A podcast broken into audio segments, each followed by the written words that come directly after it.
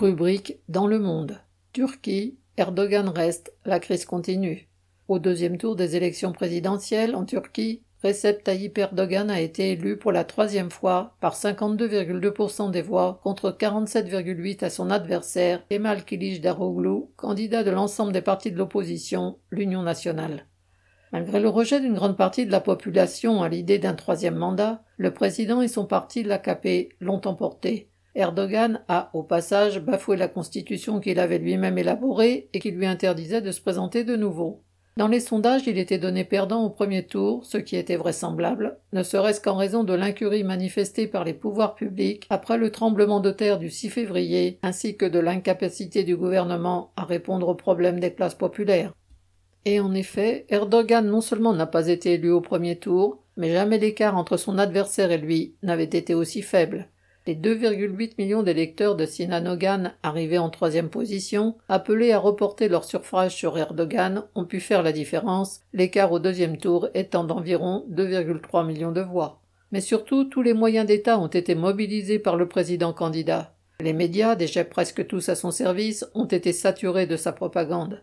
Les fausses nouvelles, comme celle du soutien apporté à Kilij Daroglu par le Parti national kurde interdit, le PKK, n'ont pas manqué de circuler. La propagande électorale du candidat de l'opposition a été muselée. Ainsi, ce dernier a subi une interdiction d'envoi de SMS aux électeurs, tandis que l'AKP y était autorisé. Les menaces émanaient du ministre de l'Intérieur, qui avait déployé gendarmes et policiers. Enfin, il est certain que des fraudes ont été commises, comme à l'élection présidentielle de 2017, lors de laquelle des quantités importantes de faux bulletins avaient été retrouvées. Lors du dernier scrutin, des opposants connus, comme le dirigeant du Parti communiste turc, le TKP, ont eu la surprise de constater, au dépouillement de son propre bureau de vote, que Kilic Daroglu n'avait aucune voix.